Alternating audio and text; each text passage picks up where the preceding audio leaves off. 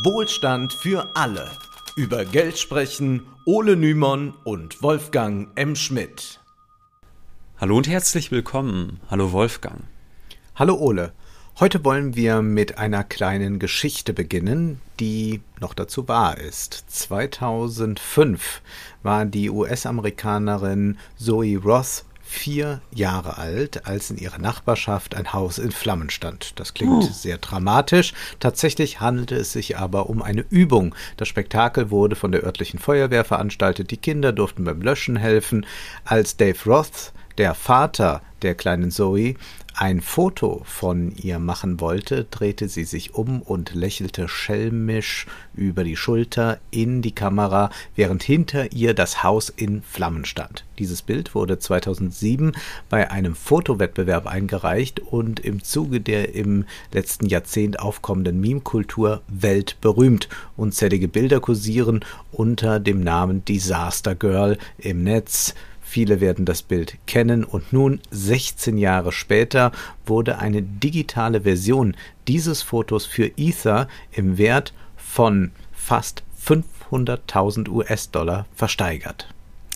Zur Erinnerung, Ether ist eine Kryptowährung.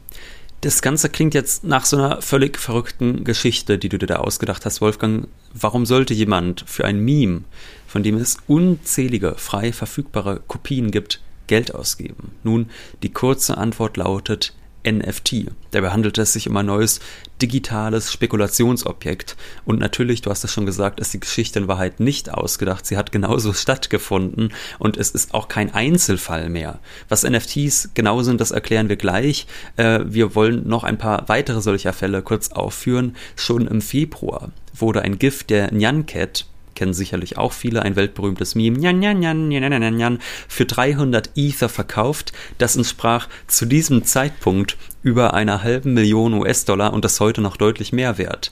Die Nyan-Cat, die zu dieser 8-Bit-Musik über den Regenbogen tanzt, die ist zwar auch weltberühmt, aber es gibt ja schon unendlich viele GIFs mit diesem Viech. Es gibt auch äh, Videospiele dazu. Ich weiß noch, äh, in meiner äh, Schulzeit, da haben wir dann auf dem Handy äh, so Nyan-Cat äh, Running Games gespielt ähm, und mhm. sind über den Regenbogen gerannt mit ihr. Also es gibt unzählig äh, viel Zeug zu diesem Viech. Warum sollte irgendjemand auf die Idee kommen, sich dieses GIF für 500.000 US-Dollar und mehr zu kaufen?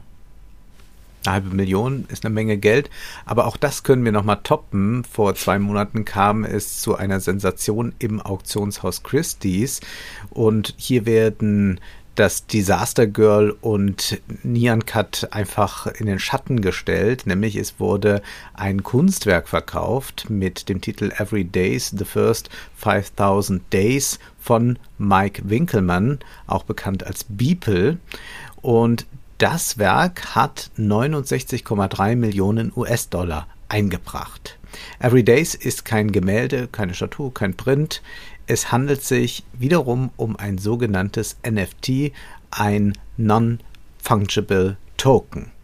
Es gibt keine physische Variante dieses Werkes. Es handelt sich stattdessen um eine digitale Collage von Bildern, die ohnehin auf dem Tumblr-Blog, auf dem Tumblr-Blog von Winkelmann frei verfügbar sind es muss man sich wirklich vor Augen halten. Das sind Bilder, die wurden jetzt über viele Jahre hinweg, äh, hat Winkelmann jeden Tag ein Bild hochgeladen, ein Everyday. Das war immer ein irgendwie visuell ansprechendes Bild. Äh, und das hat er jetzt einfach zu einer Collage gepackt und das wurde für 69,3 Millionen hm. verkauft. Mhm. Also es ist sehr, sehr absurd. Und diese drei Geschichten vom Disaster Girl, von der Nyan Cat und von Bibel, die zeigen uns, dass eine sehr komische Entwicklung in Gang ist. Denn eigentlich sagt man ja, na, die digitale Welt zeichnet sich ja vor allem dadurch aus, dass Dateien endlos reproduzierbar sind und das ohne Qualitätsverluste und auch in Sekundenschnelle. Also zum Beispiel, ich habe mich äh, immer sehr für analogen Film interessiert und wenn zum Beispiel ein Film früher kopiert worden ist, äh, also man kann von einem Kameranegativ nicht unendlich viele Kopien ziehen. Da werden dann quasi ein äh, Positiv gemacht und wieder ein Negativ. Äh, das heißt, dann werden ganz viele Zwischennegative gemacht und davon werden dann wieder Positive gemacht. Das heißt, auf diese Art und Weise wurden früher Filme kopiert mit hohen Qualitätsverlusten natürlich, weil das auch immer schnell gehen sollte. Äh, und das ist heutzutage ganz anders. Also die diese Tastenkombination Steuerung C, Steuerung V, die kennen wir alle in- und auswendig. Diese mhm. Kombinationen ermöglichen es uns unbegrenzt Kopien anzufertigen, ohne Qualitätsverluste innerhalb von Sekunden. Und nun können wir aber was ganz Bizarres erleben. Wir erleben, dass Menschen trotz dieser Möglichkeiten unglaublich viel Geld für sogenannte NFTs ausgeben. Sie wollen digitale Unikate. Und um diesen Trend zu verstehen, müssen wir erst einmal grob wissen, was NFTs überhaupt sind und was das technisch ist. Ja, NFT steht für Non Fungible Token. Es handelt sich um Tokens, die nicht fungibel, also nicht ersetzbar sind. Du hast es gesagt, es handelt sich um Unikate. Ein beliebter Vergleich, der immer wieder gezogen wird, ist der mit einem echten Gemälde. Nehmen wir die Mona Lisa. Jeder kann im Pariser Louvre ein Foto der Mona Lisa machen und es gibt ja unglaublich viele Fotokopien, Postkarten. Überall bappt äh, das Konterfei der Mona Lisa drauf bis hin zur Bettwäsche und sonst was. Aber es gibt nur ein Original und das ist nicht ersetzbar. Das heißt, es ist nicht fungibel. Gut, und bei diesem Gemälde springt sofort ins Auge, warum die Aura des Originals so wichtig ist. Also eine Fälschung oder eine Kopie der Mona Lisa, egal wie gut sie auch sein mag, ist völlig uninteressant für das breite Publikum. Also kaum jemand würde dafür den Louvre aufsuchen. Und diese Logik machen sich nun auch die NFTs zu eigen. Die Frage, die hinter dem Hype steckt, ist durchaus erstmal berechtigt, denn wenn die echte Mona Lisa einer hervorragenden Fälschung vorzuziehen ist, warum sollte das nicht auch für digitale Kunstwerke gelten? Warum sollte nicht auch die originale Nyan Cat einen besonderen Wert haben, den eine Kopie nicht für sich in Anspruch nehmen kann? Und diese Frage stößt offenkundig auf Resonanz, äh, wenngleich ja dieser Unterschied äh, ganz deutlich ist. Wir haben es dann nicht mit einem auratischen Kunstwerk in irgendeiner Weise zu tun, auch nicht mit einer auratischen Kunstrezeption, die sich vor einem Original einstellen kann, vor einer Kopie eher nicht. Aber es scheint etwas äh, zu sein, doch, das äh, irgendwie nach diesen NFTs verlangt. Es gibt ja unendlich viele davon und da wird sehr viel Geld reingepumpt. Kürzlich war in der Wirtschaftswoche Folgendes zu lesen. Was sich wie eine Spielerei für Nerds anhört, ist inzwischen im Mainstream der globalen Kunstwelt angekommen. Laut aktueller Statistiken kletterte die Marktkapitalisierung von NFT-Projekten allein im ersten Quartal 2021 um sage und schreibe 1785 Prozent von 23 Millionen auf 432 Millionen US-Dollar. Tendenz weiter steigend. Das sind ordentliche Wachstumsraten. NFTs funktionieren auf Basis der Blockchain-Technologie. Über die haben wir schon in Episode 47 über den Bitcoin gesprochen. Wir haben die Ethereum-Blockchain und in dieser Blockchain werden auf Basis von Smart Contracts, also von digitalen Verträgen, Informationen über die Kunstwerke und damit verbundene Transaktionen festgehalten. Und deshalb ist auch die äh, Digitalwährung Ether so wichtig, wenn es um NFTs geht. In der Wirtschaftswoche heißt es dazu, durch die Blockchain-Technologie ist es nahezu unmöglich, ein digitales Kunstwerk zu kopieren oder zu stehlen. Dies macht NFTs zum ultimativen Echtheitszertifikat und hochinteressant für Sammler und Sammlerinnen. Nur als Inhaber des NFTs, was jederzeit eindeutig nachprüfbar ist, sind sie auch Eigentümer des entsprechenden Kunstwerks doch auch für Künstler und Künstlerinnen sind NFTs attraktiv, weil sie mehr Kontrolle über ihr Werk erhalten. So ist die Urheberschaft des Künstlers im NFT eindeutig festgeschrieben und ein Mechanismus etabliert, der Künstler und Künstlerinnen am Weiterverkauf ihrer Kunst partizipieren lässt. Und da liegt eine Chance für Künstler. Wer einst ein Bild gemalt hat und verkauft hat, der konnte von Weiterverkäufen nicht mehr profitieren. Sagen wir, du, Ole, malst ein Bild von mir und verkaufst es für 500 Euro. Wenn dieses Bild dann in ein paar Jahren Millionen Euros wert ist, dann kannst du davon dir aber nichts mehr kaufen, denn das Geld erreicht dich nicht, sondern nur denjenigen, der das dann wieder verkauft. Bei NFTs ist das anders und das ist abhängig aber davon, wie du den Smart Contract gestaltest. Also das ist ja das, was dem Ganzen zugrunde liegt. Das sind eigentlich Verträge.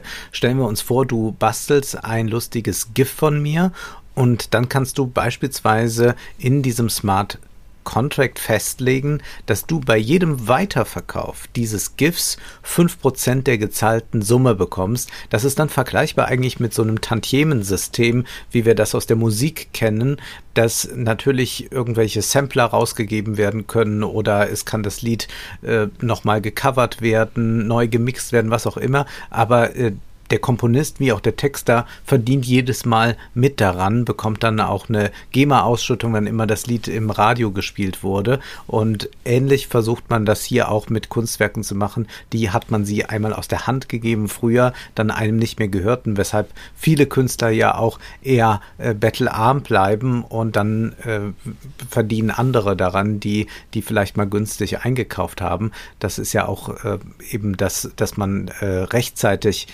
zuschlägt und dann kann man nachher Millionenwerte haben im Speicher. Das ist ja diese Spekulation, die viele auch anzieht, überhaupt Gegenwartskunst, junge Kunst zu kaufen.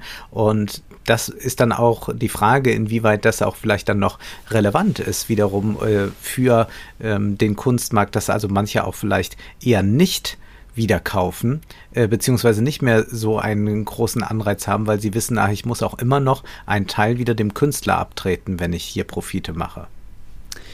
Für die Künstler ist das Ganze jedenfalls praktisch. Viele Kreative hoffen auf Tantiemen, du hast es eben schon gesagt, durch diese Weiterverkäufe.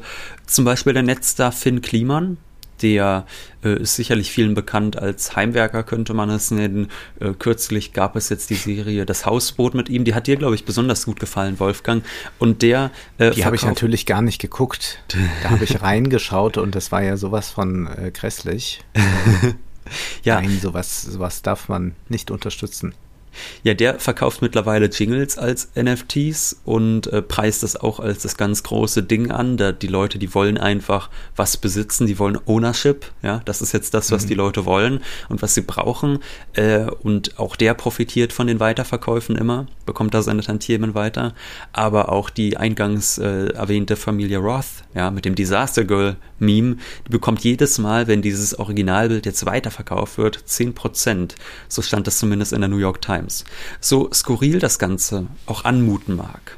Der Kunstmarkt, der könnte dadurch tatsächlich so eine gewisse Demokratisierung erfahren. Also die Künstler könnten in ihrer Macht gestärkt werden, könnten mehr verdienen an ihren eigenen Werken als früher. Und äh, anders sieht es dann nochmal aus äh, auf der Seite derer, die das kaufen, natürlich. Ja, also die, die das kaufen, die kaufen das ja nicht einfach nur so, um das dann, äh, weiß nicht, auf der Festplatte zu lagern quasi, also um das im Nichts verschwinden zu lassen, sondern die können das dann auch ausstellen. Also man kann zum Beispiel ähm, auf die ähm, Plattform Foundation gehen. Dort wurde ähm, dieses, ähm, dieses Meme versteigert und das hat sich dann ein Nutzer namens 3F Music gekauft und der stellt das jetzt aus. Also es kann jeder öffentlich einsehen und anklicken. Man kann sich das Bild in hervorragender Qualität dort auch ansehen. Das ist jetzt nicht so, mhm. dass da irgendwie ein Wasserzeichen drüber ist und das ist dann 300 mal 400 Pixel groß, sondern das ist wirklich sehr gute Qualität, in der man das dort online sehen kann. Man kann es sich sogar direkt herunterladen mit Rechtsklick. Das ist alles total unproblematisch möglich. Also man muss nochmal wiederholen. Ähm, es ist weiterhin frei verfügbar für alle, dieses Bild. Es geht wirklich nur um den Eigentumstitel am Original. Und damit passiert dann aber auch nicht jetzt viel. Also das ist ja nicht so, dass der neue Eigentümer jetzt sagt, ah, und jetzt verklage ich mal alle, die das Meme benutzen oder so. Äh, sondern das Könnte geht wirklich er ja nur, auch gar nicht, ja. Ja, und es geht nur darum, es zu besitzen. Ja, das ist äh, eine ganz verrückte Ideologie, die sich eigentlich da ausdrückt. Ja. Denn man könnte ja eigentlich sagen, es ist ja eine große Freiheit, dass wir uns einmal von diesen Besitzansprüchen lösen und dass gerade dieses gratis Kopieren äh, eigentlich ganz, ganz viel ermöglicht. Im Übrigen ist ja auch das, äh, was äh, den Podcast eigentlich als Idee so charmant macht, nämlich, dass es da nicht wieder irgendeine Limitierung gibt und dass man jetzt nicht sagt, aber mir soll der Podcast Wohlstand für alle gehören, sondern er ist tatsächlich einfach überall abrufbar und zu jeder Zeit, wie jeder das möchte. Und offenbar kommen aber viele genau damit nicht klar und äh, sprechen jetzt wieder so gern von, du hast es schon gesagt, Ownership. Ja, also das ist so ein Fetisch, dass man irgendetwas aber doch haben muss. Es kann doch nicht sein, dass das allen irgendwie gehört und ich will das exklusiv auch nochmal haben und sei es eigentlich nur ein Code, den man da bekommt. Mehr hat man ja eigentlich nicht. Aber lösen wir uns mal kurz von diesen NFTs. Du hattest es schon erwähnt, dass die digitale Gegenwart durch die Möglichkeit unendlich vieler Kopien geprägt ist. Anders gesagt, haben wir es mit Unknappheit zu tun. Bürgerliche Ökonomen gehen ja gerne davon aus, dass Güter und Ressourcen knapp sind. das ist die erste Lektion, die jeder Student an der Uni lernt. Die Ressourcen sind knapp und die ökonomische Frage lautet daher, wie kann am besten mit diesen knappen Mitteln umgegangen werden? Diese Frage lässt sich jedoch nicht so einfach auf das Netz übertragen, denn Dateien sind unendlich reproduzierbar.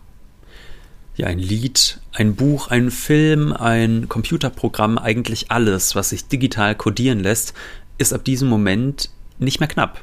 Das ist natürlich ein großes Problem für unser ökonomisches System, denn ein nicht knappes Gut, also ein Gut, das allen ohnehin immer zur Verfügung steht, das kann nicht zur Produktion von Mehrwerten genutzt werden, ist natürlich ein bisschen doof jetzt fürs Kapital. Egal, ob wir jetzt über Filmstudios oder kommerzielle Softwareentwickler sprechen.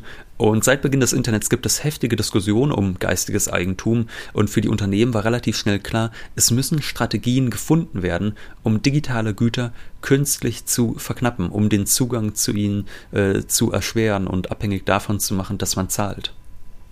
Sabine Nuss stellt in ihrem Buch Copyright and Copy Riot fest, dass künstliche Verknappung etwas ist, das es durchaus schon im analogen Kapitalismus gibt. Zitat der spezifisch kapitalistische Aneignungsprozess hat zur Voraussetzung, dass Produkte, sofern sie Warenform annehmen sollen, knapp sein müssen. Das heißt, dass sie nur der zahlungsfähigen Nachfrage zugänglich sein dürfen. Das bedeutet, dass die kritisierte künstliche Verknappung nicht nur bei Wissen oder digitalen Gütern, sondern grundsätzlich bei allen Gütern erfolgen muss, wenn sie für den Warentausch produziert werden.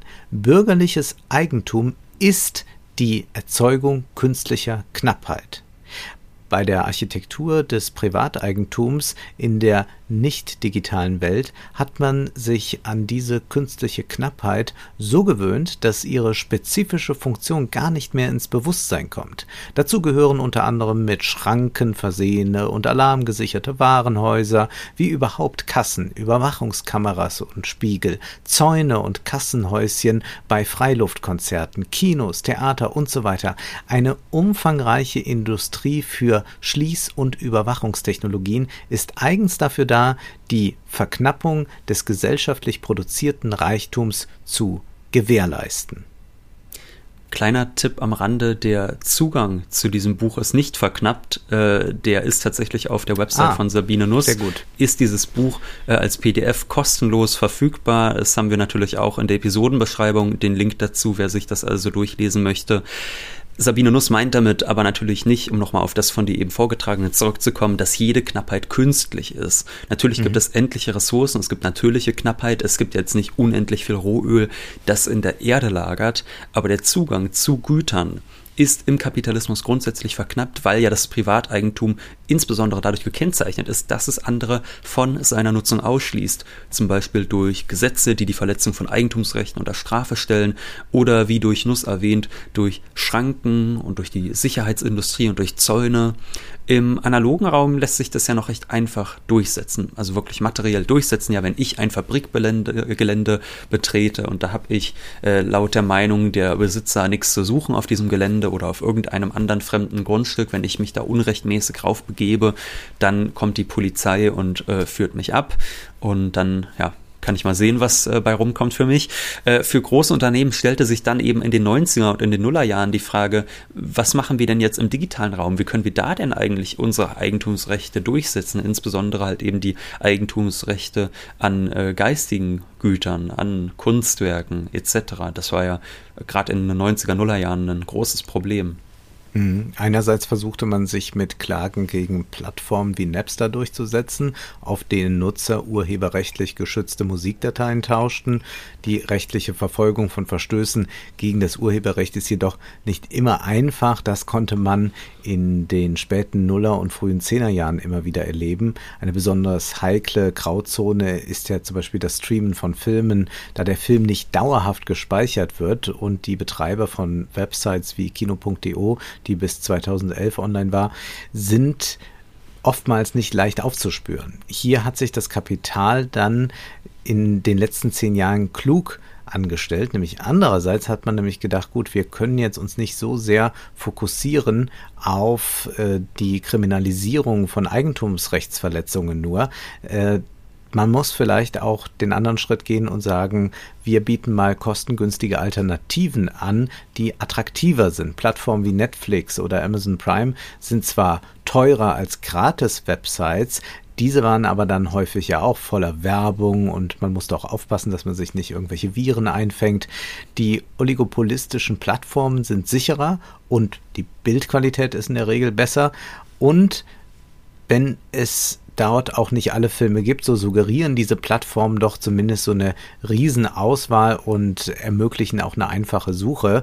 Insbesondere aber, das äh, sage ich hier als Filmkritiker ausdrücklich, diese Plattformen suggerieren so eine ja, große Präsenz der Filmgeschichte. Wenn man aber einfach mal ein bisschen nachschaut nach Filmen, die 10, 15 Jahre älter sind als äh, der letzte Star Wars-Film, dann wird das schon richtig schwierig, ja, dann ist da nämlich eigentlich wenig zu finden und auch anspruchsvolle Filme sind auf diesen Plattformen eher, ja, in der Nische irgendwo mal unterzubringen, aber eigentlich äh, herrscht da nicht, also da herrscht Knappheit eigentlich an anspruchsvollen Filmen und das ja. Äh, finde ich äh, ganz interessant. Ich habe mir das auch noch nicht so richtig erklären können. Also sicherlich ist es so anspruchsvolle, gute, ältere Filme oder so, die will, äh, wollen weniger Leute sehen und deswegen werden sie nicht angeboten. Ich glaube ja, dass äh, das ist meine Privatverschwörungstheorie. Es gibt noch einen anderen Grund. Man will gar nicht so viele gute Filme auf einer Plattform wie Netflix haben. Nicht, dass die Leute wirklich einen Eindruck von Qualität bekommen. Dann würden sie nämlich diese schlechten Netflix-Produktionen nicht mehr akzeptieren da nochmal Tipps natürlich von uns. Äh, da gibt es ja wunderbare Alternativen, muss man sagen. Ich ja. meine, es gibt so Plattformen wie Mubi, die zum Beispiel für Studenten kostenlos sind. Es gibt äh, die Arte-Mediathek. Arte, In der ja. Arte-Mediathek ist wirklich sehr viel Gutes zu sehen. Jetzt gerade zum Beispiel Begegnung von David Lean, den du ja sehr zu empfehlen weißt. Äh, mhm. Und äh, ganz gut ist übrigens auch noch Filmfriends, das kennen viele nicht. Äh, dort kann man bei vielen öffentlichen Bibliotheken in Deutschland, wenn man da Mitglied ist, kann man auch gratis Filmfriends nutzen. Da gibt es sehr äh, interessante Filme, auch Belatar-Filme und sonst was. Nur auch noch eine kleine äh, Verbraucherschutz-Randnotiz, dass wir hier noch ein ja. paar Empfehlungen aussprechen. Diese Strategie, jedenfalls, um zu diesen großen Plattformen zurückzukommen, die ist aufgegangen. Heutzutage spricht fast niemand mehr über Internetpiraterie, während man sich ja vor 15 Jahren fragte, haben denn die großen Labels überhaupt noch eine Zukunft? Also die verschiedenen Plattformen, die haben die Märkte für geistiges Eigentum prima zwischen, äh, zwischen sich abgesteckt. Spotify für Musik, Netflix für Filme und so weiter.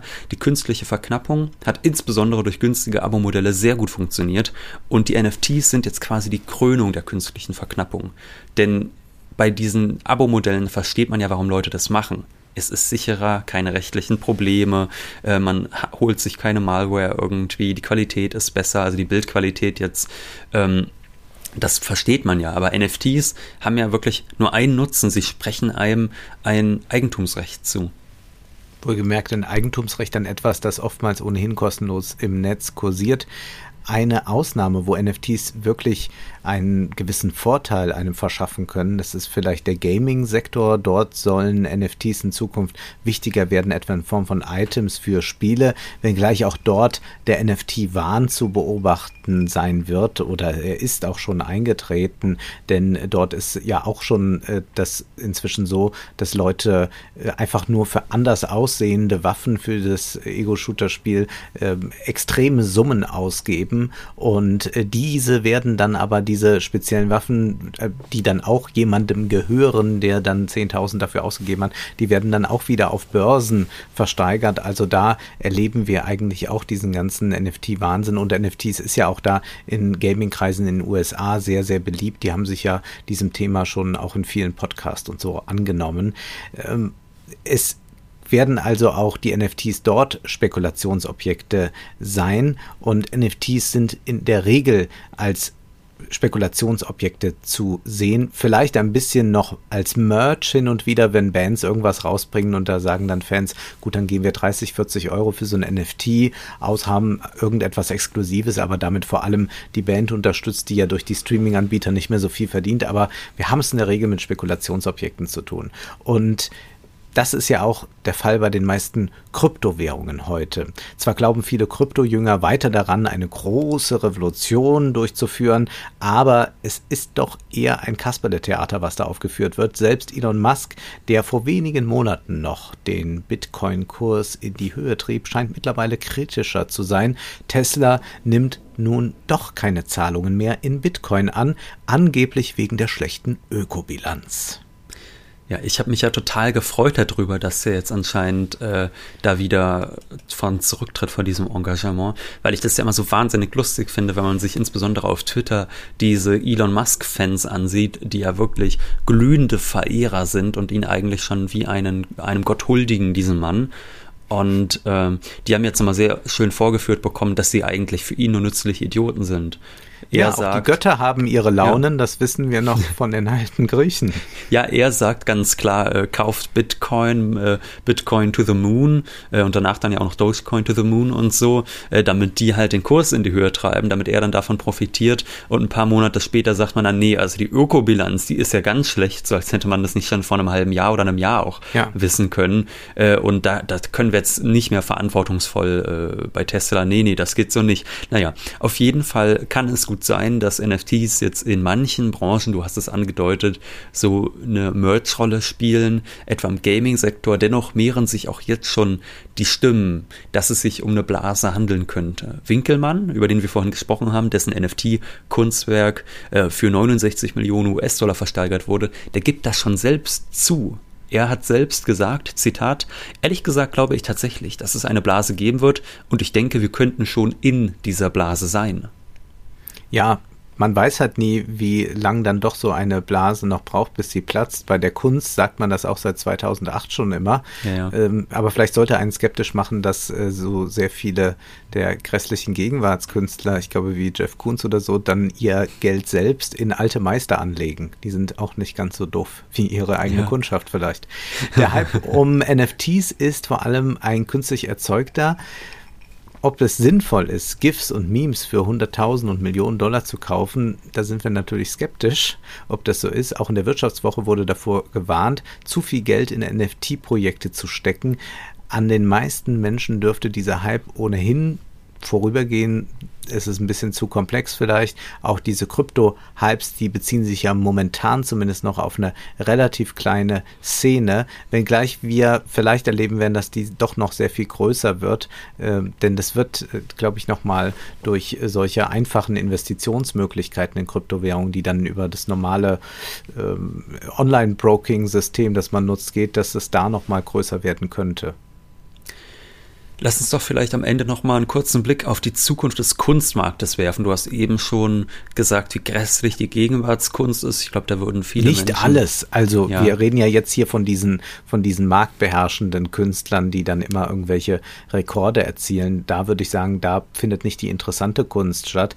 Und wenn man mal so ein bisschen guckt, äh, sind ja viele verkannt gewesen oder hatten nur eine marginale Stellung im Kunstmarkt, die man dann später als sehr wichtig eingeschätzt hat. Deswegen jetzt nach nach Preisen zu gehen und danach Künstlern zu bewerten, was mhm. eben sehr häufig geschieht, das halte ich für sehr unsinnig. Aber es gibt natürlich gute Gegenwartskunst, aber die äh, findet vielleicht dann wenig äh, auf der Art Basel-Miami statt, wo, glaube ich, dann auch äh, die Frau von Elon Musk gerne mal einkaufen geht. Auch da haben wir natürlich noch eine Empfehlung, und zwar unser Lieblingsautor Michel Welbeck, der hat ja auch einen wunderbaren Roman, Karte und Gebiet, über die ja. Gegenwartskunst geschrieben. Auch das ist sicherlich äh, ganz unterhaltsam. Aber Lass uns jetzt mal kurz auf die Zukunft dieses Kunstmarktes eingehen. Wie wird sich der denn entwickeln? Denn wir sehen nicht nur, dass jetzt mal ein NFT verkauft wird. Also beim NFT, da sagt man ja zumindest noch, okay, es ist ein digitales Kunstwerk, das ist irgendwie seltsam, aber es ist immerhin noch von einem Menschen geschaffen worden. Und wir sehen jetzt einen neuen Trend noch zusätzlich, und zwar, dass äh, von Computern geschaffene Kunstwerke, also von einer künstlichen Intelligenz geschaffene Kunstwerke, auch schon für Hunderttausende Dollar versteigert werden. Zum Beispiel war das vor drei Jahren zum ersten Mal ersichtlich, dass das bei einem größeren Auktionshaus passiert, und zwar bei Christie's. Da wurde das Gemälde Portrait of Edmond de Bellamy für 432.500 US-Dollar verkauft und dieses Porträt wurde geschaffen, indem einer künstlichen Intelligenz zuvor knappe 15.000 Porträts eingespeist worden sind, die äh, ich glaube zwischen dem 14. und 20. Jahrhundert äh, gemalt worden sind und von diesen Werken sollte die künstliche Intelligenz dann lernen und auf Basis dieses Lerneffekts hat die KI dann ein neues Bild geschaffen. Auch das ist übrigens für alle öffentlich einsehbar.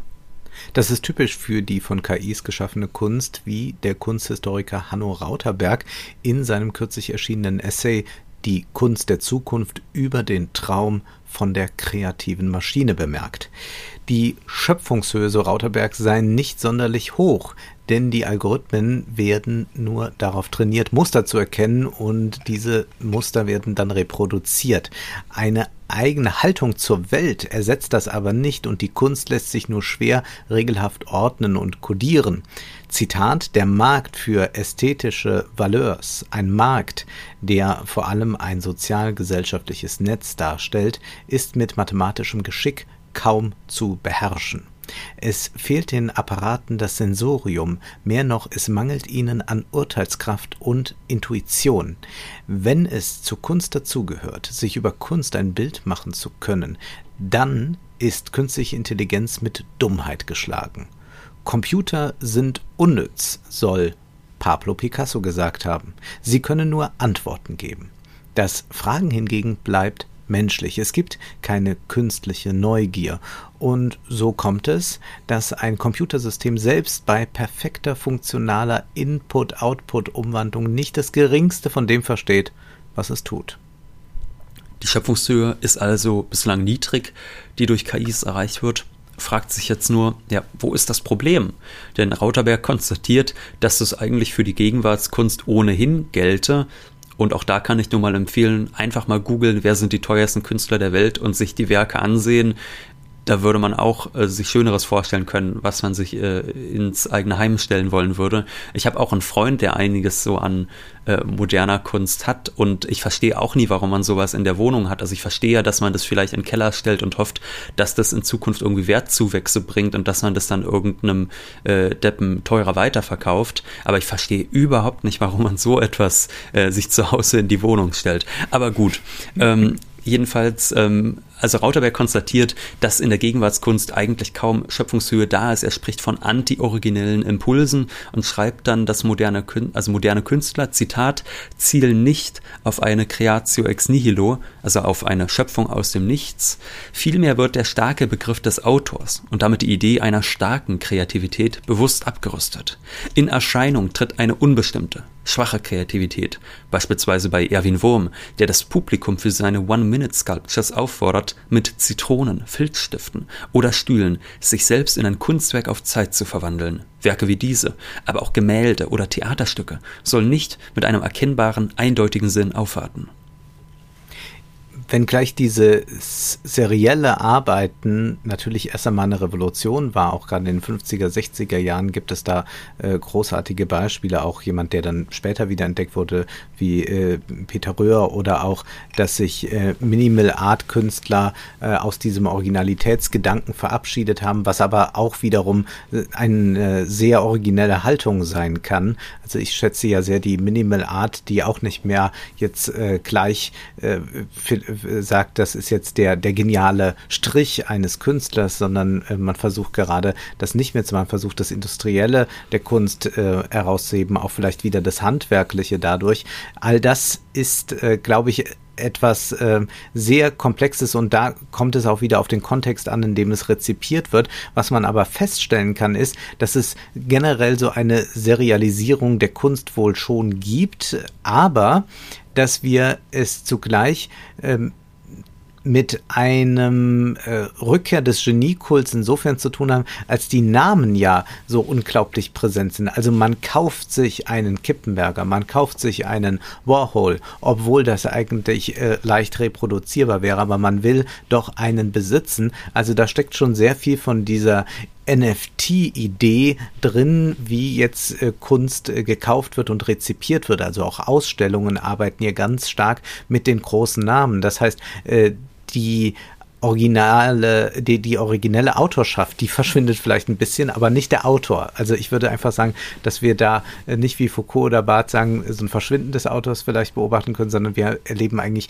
eine unglaublich äh, starke Rückkehr des Autors. Und ja, dass die Computerkunst nur gesampelt und abstrakt ist, ist erstmal gar kein Problem. Die Gegenwartskunst, die wartet auch häufig dann äh, nicht mit so klaren Aussagen auf und der Geniekult, der scheint im 18., 19. Jahrhundert angesiedelt zu sein. Aber andererseits haben wir diese Fixierung auf Namen. Vielleicht ist das aber auch eher was, der Künstlername ist die neue Marke oder ist das Logo gefordert werde jetzt nicht mehr mein ähm, Rauterberg Autonomie. Mittlerweile störe es schon fast, wenn die Künstler ihre Werke äh, störe das eigentlich niemand mehr, wenn die Künstler ihre Werke nicht selbst schaffen. Also er bringt dann das Beispiel äh, Damien Hirst. Rauterberg schreibt, dass am Beispiel äh, Damien Hirst sich Folgendes zeigt, dass der Glaube an das Unikat ebenso unterlaufen worden ist wie die Vorstellung, ein Künstler habe autonom zu sein, weil er nur so ganz auf sich selbst gestellt und seine eigenen unverwechselbaren Idee verpflichtet ein wahres Kunstwerk gestalten könne. Zu Hirst berühmtesten Bildserien gehören hören seine Spot-Paintings, von denen seit 1986 weit über 1000 entstanden sind. Bunte Punkte auf weißem Grund, die in der Regel nicht vom Künstler selbst, sondern von seinen zahlreichen Assistenten aufgetragen wurden. Gut, von da aus ist es dann vielleicht auch gar nicht mehr so ein weiter Schritt zur KI-Kunst, könnte man sagen. Also ob der Künstler jetzt sagt, hier meine Mitarbeiter, die malen für mich das Bild oder ein Computer ist kreativ für mich. Das wirkt beides erstmal befremdlich auf Menschen, die mit dem Kunstmarkt nichts am Hut haben. Aber letztlich ist es bei Spekulationsobjekten halt sehr oft so, dass nur das richtige Narrativ gefunden werden muss. Und es handelt sich zweifelsohne bei modernen Kunstwerken oftmals um Spekulationsobjekte. Es kann man wunderbar an den astronomischen Preisen erkennen, die immer wieder erreicht werden. Und ich meine, du hast ja eben schon angedeutet, man hat dann irgendwann gesagt, der Geniekult verschwindet, man produziert seriell äh, fast schon äh, industriell die Kunst und äh, dieses große Genie soll dann verschwinden. Und das ist natürlich auch ein neues Narrativ, was dann einfach entsteht, dass man da äh, quasi sagen kann, hier ist der demütige Künstler und der wird dann auch wieder zur neuen Marke und zum großen Namen. Das heißt, das ist so eine äh, große Dialektik, die man dann in diesem Essay von Rauterberg auch sehr gut wiedersehen kann, dass man auf der einen Seite immer sagt, wir wollen weg von diesem Individualismus, wir wollen weg von diesem äh, kitschigen Geniekult des 18., 19. Äh, Jahrhunderts Jahrhunderts. Wir wollen weg von solchen großen Ansprüchen an die Kunst. Wir wollen lieber äh, was, was Abstrakteres, etwas, das weniger eindeutig ist, äh, ohne irgendeine Aussage. Und auch das führt dann aber schnell dann wieder dazu, dass es eigentlich neue, große Namen gibt, die äh, sich wahnsinnig gut verkaufen. Die neuen Narrative kann man jetzt jedenfalls sagen, lauten nicht mehr nur ähm, hier sind die NFTs, sondern das neue Narrativ lautet jetzt vielleicht auch, der Künstler verschwindet komplett, es ist nur noch die künstliche Intelligenz, die schafft. Ja, und dann geht es eigentlich nur noch um den Besitz und dieser Besitz besteht aus einem Code und das ist dann auch nochmal eine neue ähm, Entmenschlichung des Kunstmarkts, äh, Markts, äh, was wir dort erleben, wird sicherlich jetzt auch stärker noch in andere Bereiche vordringen. Also wir haben jetzt Gaming und sowas angesprochen, aber wir können sicher sein, dass äh, diese NFT-Idee natürlich auch ganz pragmatisch als äh, Smart Contract System gut funktionieren kann, dass man äh, so Eigentumsrechte verhandelt und dass man das auch äh, dann sehr flexibel einbinden kann, dass man nicht immer gleich einen Notar oder so braucht. Zumindest gibt es diese Ideen, dass sich dadurch sehr viel simplifizieren lässt. So überlegt man jetzt auch schon, ob man nicht auch im Wohnungsmarkt stark mit NFTs arbeiten könnte, gerade für Wohnungen, die nur kurzzeitig vermietet werden, immer wieder große Verträge abschließen. Wäre das nicht alles viel besser? Man macht das mit Smart NFTs, Contracts. mit Smart Contracts ja. und man kann dann Wohnungen aber auch wie äh, also Wohnung, es gibt dann Wohnungs-NFTs, die man sich kaufen kann, also auch dann äh, natürlich spekulieren darauf, dass äh, die Wohnung schon in sechs Monaten teurer ist und man dann diesen NFT wieder abstößt. Das wird sich alles alles zeigen. Wir bleiben da sicherlich dran. Nun ist aber erst einmal Schluss für heute, denn Zeit ist Geld. Prosit. Das war Wohlstand für alle. Ihr könnt uns finanziell unterstützen über paypal.me-ole und Wolfgang oder über die in der Beschreibung angegebene Bankverbindung. Herzlichen Dank.